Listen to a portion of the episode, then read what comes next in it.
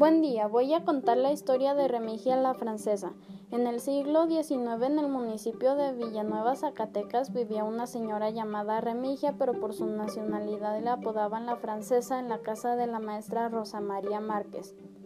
La francesa vivía con unos bandoleros que tenían mucha riqueza, las cuales se escondieron hasta que murieron. Remigia sabía dónde estaban, pero antes de morir, al confesarse, el padre le dijo que lo devolviera a sus sueños, aunque ya era muy tarde. Varias personas tienen pedazos de un mapa de cuero que afirman que lleva al tesoro, pero Todavía no se sabe exactamente dónde está. Se dice que se aparece buscando a alguien que pueda devolver las riquezas a sus dueños.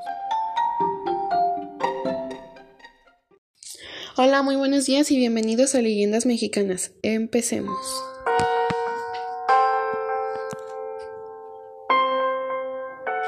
La hacienda de los Traicos Villanes. En el gancho de Tenonga había una hacienda donde los jefes de los hacendados llegaban pero cada vez que llegaban los jefes violaban a las sirvientas de la hacienda. Pero Panfreta era una de las nuevas sirvientas y Don Nicanor quería que Panfreta fuera su novia. Panfreta de la ropa oyó que Don Nicanor le hablaba. Panfreta al ir al corral, Don Nicanor la agarró a la fuerza y la violó. Panfreta no tuvo opción más que no decir nada porque si decía le iba a ir peor. Después de unos meses Panfreta se sentía mal con mareos y mucho gómito. Al decirle eso a su mamá, fueron a ver si estaba embarazada, y sí, salió positivo. Al esperar que Don Nicanor llegara para decirle, se llegó el día y Don Nicanor llegó, y Panfreta le dijo la noticia, pero Don Nicanor contestó, ese hijo no es mío, ¿con qué otro has estado? Le dio un fuerte golpe y Panfreta llorando le dijo, con ninguno, solo contigo. Don Nicanor no creyó y la mató a golpes. Después de verlo sucedido, lo enterró debajo del excremento de las vacas. Pero días después, el cuerpo flotó y la mamá vio y dijo, me la mataron, mataron a mi hija. Don Nicanor al oír eso quiso escapar. Al ir saliendo de la carretera pasó un tráiler, pero lo raro era que ese tráiler lo manejaba Panfreto, su difunta novia, y, don y a Don Nicanor le cortaron la cabeza con el tráiler que manejaba Panfreto. Muchas gracias, espero que les guste. Los vemos en la próxima.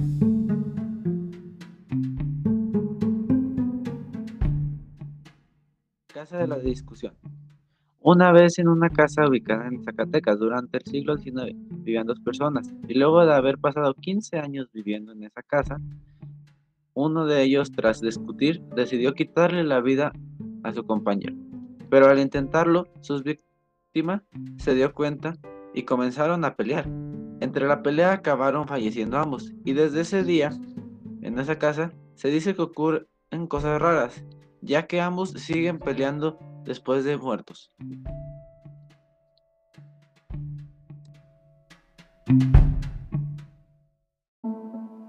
Hola, buen día. Mi nombre es Fátima y les voy a compartir la leyenda de la Señora del Camino.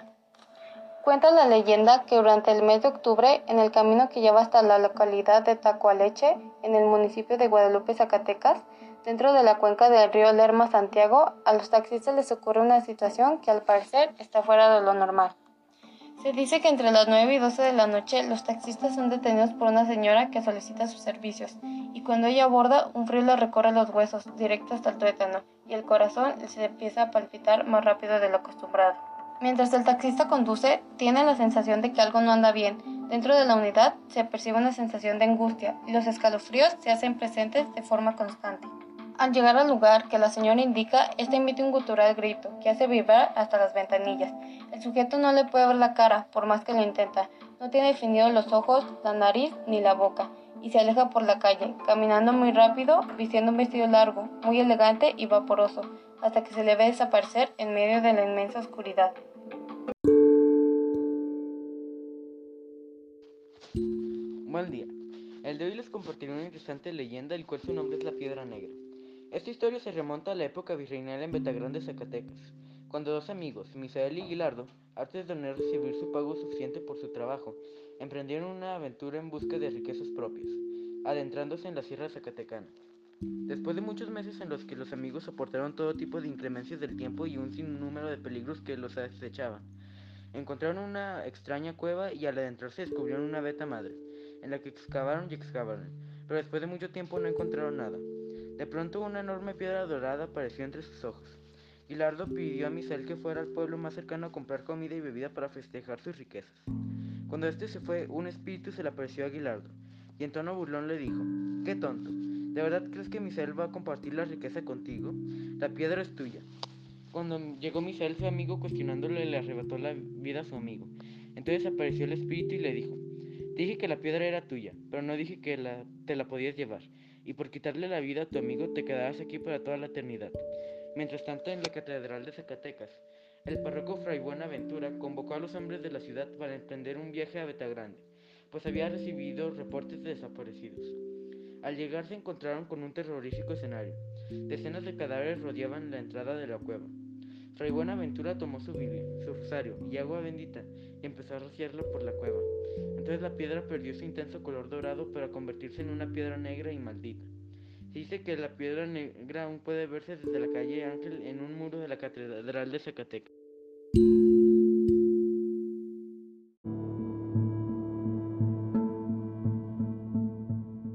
Día compañeros y maestra, el día de hoy les voy a platicar la leyenda de la calle de las Tres Cruces. La leyenda ocurrió en noviembre del año de 1763 y se desarrolla en una calle que hoy es conocida como San Francisco, la cual se encuentra muy cerca del centro histórico de la capital zacatecana.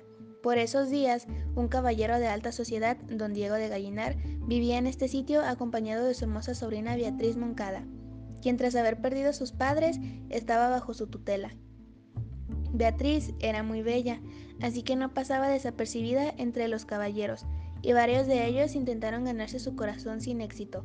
Pero un buen día, en una festividad de la religión, la joven conoció a un chico de origen indígena muy humilde, llamado Gabriel. Los dos quedaron enamorados al instante. Noche a noche, Gabriel se aparecía al pie del balcón de su amada para dedicarle canciones en secreto. Ella, por su parte, disfrutaba de estas muestras de amor. Lo que los amantes no sabían es que don Diego ya tenía planeado el futuro de Beatriz, pues prometió su mano en matrimonio a un hombre acaudalado. En una de las tantas ocasiones que Gabriel llevó serenata a la joven, don Diego se dio cuenta. El furioso le exigió al chico que se alejara de su sobrina, pues ya tenía un compromiso. En respuesta, Gabriel le gritó que él estaba enamorado de Beatriz. Don Diego perdió los estribos ante tal confesión. Sacó su espada y empezó a forcejear, con Gabriel, pero perdió la pelea con el muchacho, resultó herido y finalmente quedó muerto en el piso. A lo lejos, uno de los sirvientes de don Diego presenció toda la escena y para vengar a su patrón, apuñaló por la espalda a Gabriel. El joven murió por el ataque. Beatriz, que había visto todo desde lo alto de su habitación, se desmayó debido a la impresión, lo que ocasionó que cayera del balcón del cual tantas veces había gozado las serenatas de su amado. Su caída fue tan fuerte que resultó en su muerte. Los dos caballeros y la muchacha murieron en el lugar, y al día siguiente, para conmemorarlos, pintaron tres, tres cruces de cal, justo en el piso donde habían estado los cadáveres. A partir de ese momento, esta calle cobró un aire de misterio y sobrenatural. Incluso la empezaron a llamar la calle de las tres cruces. Actualmente se dice que si acudes por las noches o en las madrugadas puedes toparte con el alma en pena de algunos de los enamorados o la de don Diego, las cuales aún no pueden descansar en paz todavía.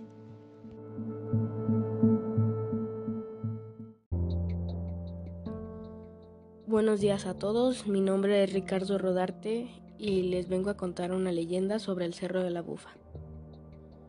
Esta leyenda se remite a la época colonial se dice que el Cerro de la Bufa resguarda en sus entrañas un tesoro inigualable. Cada año por las noches, durante las festividades del pueblo, una espampanante mujer se posa en lo más alto del Cerro de la Bufa, casi como un ángel celestial. Serena espera que un hombre se pasee por la vereda, aparentando ser una princesa encantada e hipnótica por su belleza.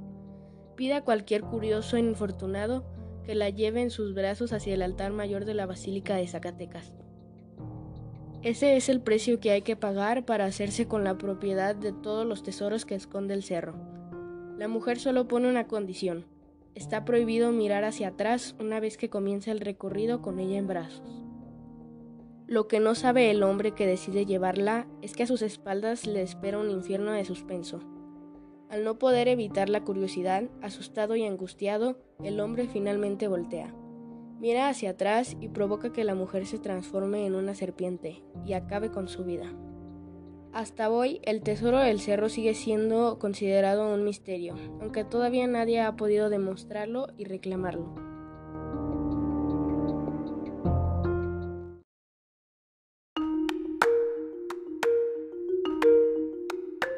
La leyenda del árbol del amor. En la ciudad de Zacatecas existió un árbol único en todo el continente americano. Sus hojas destacaban por estar siempre verdes y llenas de vida aún en invierno. Además se decía que las parejas se abrazaban debajo de su sombra se llenaría su unión para siempre, ya que se trataba del árbol del amor. En la plazuela de Miguel Ausa, en la ciudad de Zacatecas, ocurre una historia de amor que hoy forma parte de las leyendas de este destino colonial. Era el año de 1860. México aún sufría estragos de la invasión estadounidense. Sin embargo, dicha plazuela era un rincón apacible y agradable para todo aquel que lo visitara. Ahí solían acudir vendedores, feligreses y aguadores, y fue precisamente uno de los últimos el protagonista de la leyenda del árbol del amor. El aguador se llamaba Juan. Se trataba de un muchacho que no contaba con más riqueza que su bondad, buen humor y corazón gigante. Juan se vio enamorado de una Oralia, una joven caudalada y hermosa de ojos brillantes, sonrisa envolvente.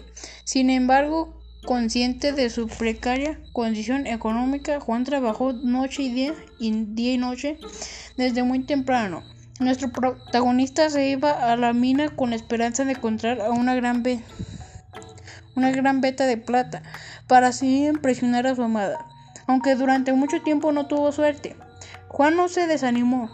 El enamorado estaba decidió, así que después de la mina se convirtió en el en aguador y junto a su fiel compañero, un burrito de ojos negros, se encargaba de vender el agua. Juan y su burro recorrían casas casa por casa hasta llegar a la plazuela de Miguel Ausa. Ahí se detenía para regar el pequeño jardín de su amada, así como el pequeño árbol de Oralia que había sembrado. Algunos dicen que se trataba de un árbol llamado Aralia paperifer, mientras otros creen que se trataba de una simpórica purim de origen asiático. Juan pasaba la mayor parte de la tarde en ese lugar, poco a poco se ganó el aprecio de los lugareños y mejor aún, el, el de Oralia. Esta joven se mostraba agradecida y amable con el muchacho. A ella no le importaban las diferencias sociales, así que se hicieron grandes amigos.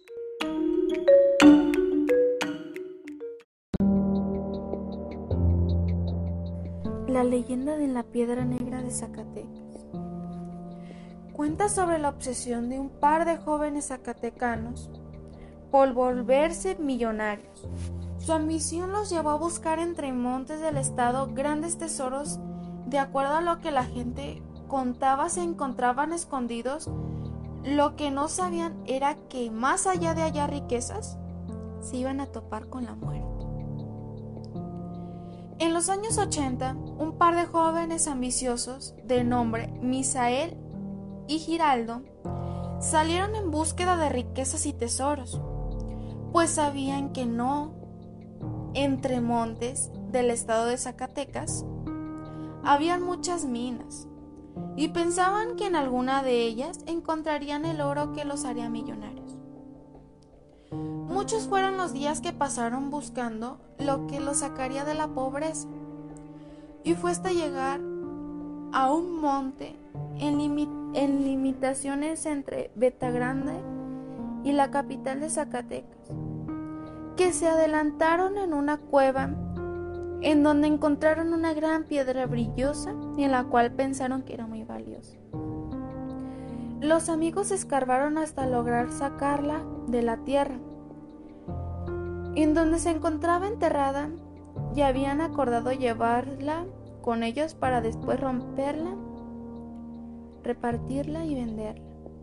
Los rumores de lo que había encontrado se habían propagado rápidamente y la gente los esperaba para saber qué era lo que había encontrado. Pasaron algunos días y los muchachos no llegaban. por lo que decidieron varias personas salir a buscarlos. Pero ¿cuál fue su sorpresa?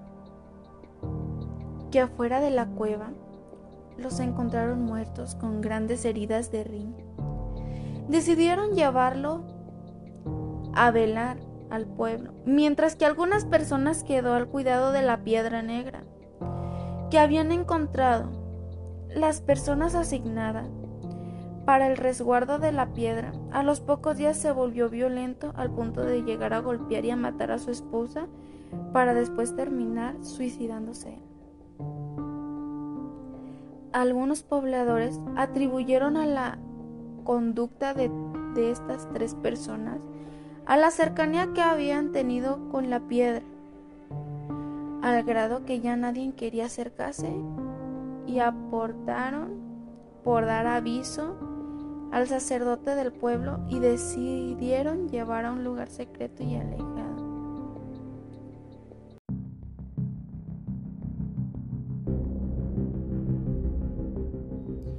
Hola, bienvenidos a su sección Leyendas Mexicanas. Mujer con cara de caballo. Cuenta la leyenda que hace un par de décadas, dos hombres que llevaban una vieja amistad y hasta se trataban de compadres, trabajaban desde muy temprano en una parcela a las afueras de Rosa Morada. Como es común en este tipo de trabajos, la jornada laboral suele extenderse hasta altas horas de la noche. Ambos, al ver que la penumbra los había alcanzado, decidieron dar por concluido el día de trabajo y comenzar el camino regreso a casa. Abordaron una camioneta y siguieron el trayecto que todos los días seguían. Sin embargo, uno de ellos, el que iba en el asiento del pasajero, tuvo la necesidad de ir al baño, así que le pidió a su compadre que se detuviera junto a la carretera. Esas carreteras crecen de iluminación durante las noches, sin otras más que la proporciona la luz de la luna. Con esa luz, muy tunel, el hombre salió del vehículo y se alejó un poco. Mientras permanecía parado orinando, su atención la capturó una escena enorme. Observó el pie de un barranco que se encontraba parado una mujer dándole la espalda. El hombre, contrario de asustarse, terminó de hacer sus necesidades y comenzó a llamar a la mujer advirtiéndole el peligro que está tan cerca del, del barranco, pero no hubo respuesta. El desesperado comenzó a acercarse para rescatar a la mujer en parente peligro. Justo en este momento, cuando ya estaba en unos pocos metros, la mujer volteó y él horrorizado descubrió que detrás de esa figura de mujer se escondía una horrorosa y diabólica cara de caballo. No atinó a hacer otra cosa más que correr. Al acercarse, Peruoso a su compadre que le esperaba en la camioneta, le pidió que pusiera en marcha el vehículo y se fueran de allí. Su compadre extrañado le preguntó el motivo que prisa, pero él solo insistió que se fueran.